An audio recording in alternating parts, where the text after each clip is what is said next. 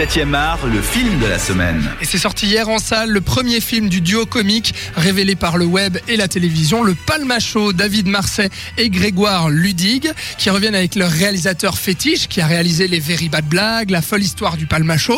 Et eh bien là, voici la folle histoire de Max et Léon, avec donc Jonathan Barré derrière la caméra, euh, qui met en scène ces deux soldats qui n'ont pas vraiment envie d'aller euh, sur le front euh, lors de la Seconde Guerre mondiale, qui se défilent un petit peu et puis qui sont petit à petit résistants malgré eux, et puis qui vont atterrir à Londres, puis ensuite en Syrie, et puis plein d'autres épreuves les attendent. Et puis c'est un film rigolo, bon enfant, et qui fait plaisir dans, dans le paysage des comédies françaises. Pour en débattre, Robin et Thibaut. Juste avant quand même, n'oubliez pas que vous pouvez gagner vos places pour aller voir le film avant qu'on vous dise si c'est bien ou pas. Allez sur notre Facebook, facebook.com slash radio.ch et puis vous pouvez jouer pour gagner des places. Voilà. Thibaut, est-ce que tu trouves que c'est une réussite pour le Palmacho après YouTube, après euh, D8 C8 maintenant, euh, la chaîne française. Est-ce que tu penses que c'est un passage au cinéma réussi?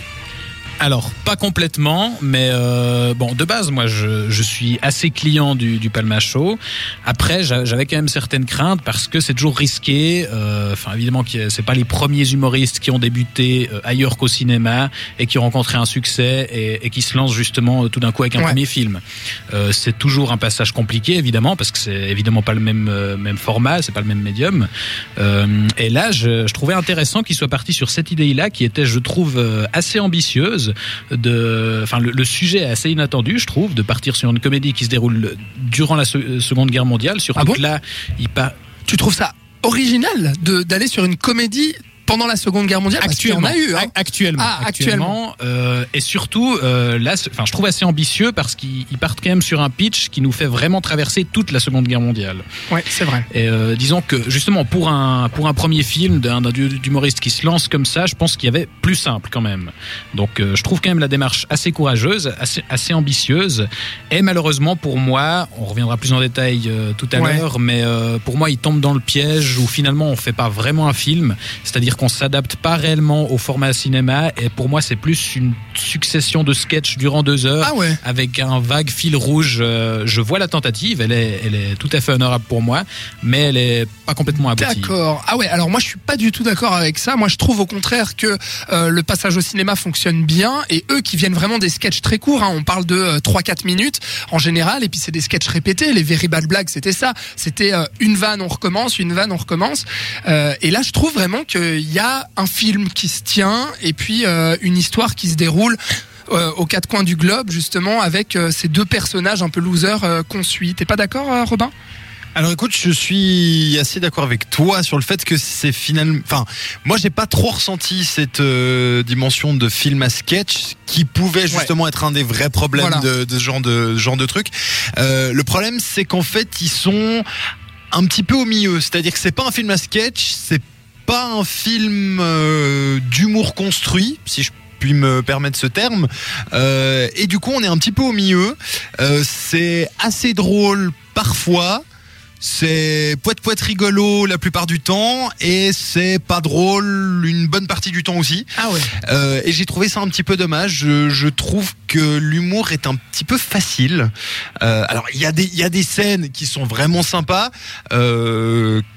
dont je ne me souviens d'ailleurs même plus alors que vu hier. voilà, c'est voilà, c'est typiquement c'est c'est ce je pense sur ce qu'on allait euh, arriver à un moment ou un autre, c'est que euh, voilà, moi j'ai vu le film hier.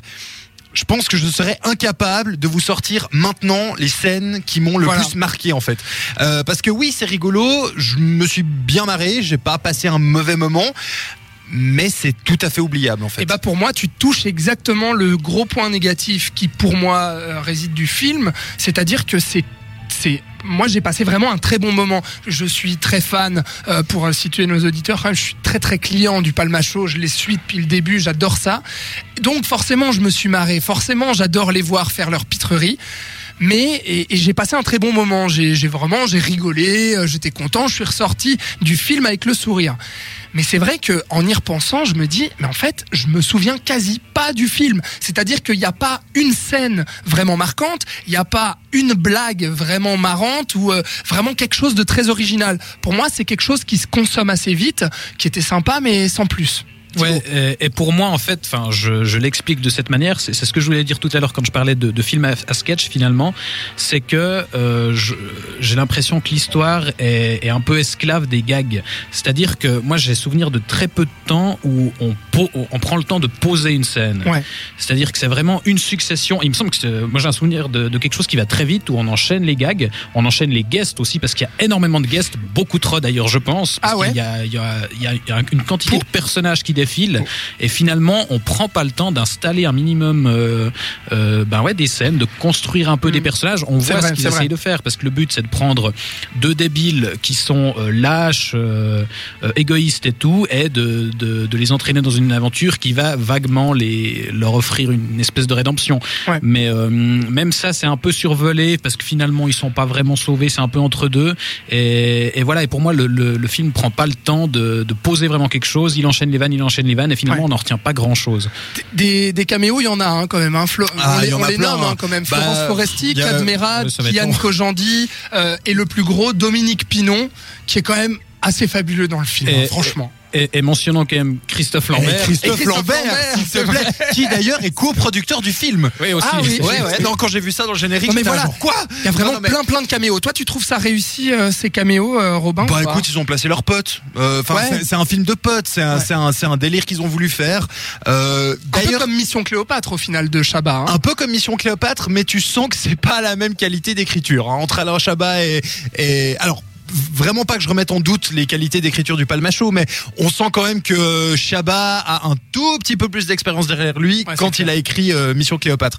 Euh, non, moi en fait, ce qui, ce qui me pose un petit peu problème pour ceux qui ne connaissent pas, donc le Palmacho, en fait, c'est vraiment, c'est, on part d'une situation de base et ensuite on voit plusieurs personnages euh, qui, euh, qui qui débarquent. Donc il y a euh, Ouais. les, les, les, les vieux enfants euh, ratés, il y a les alcooliques, euh, il y a les débiles. Enfin, il y a plein de personnages.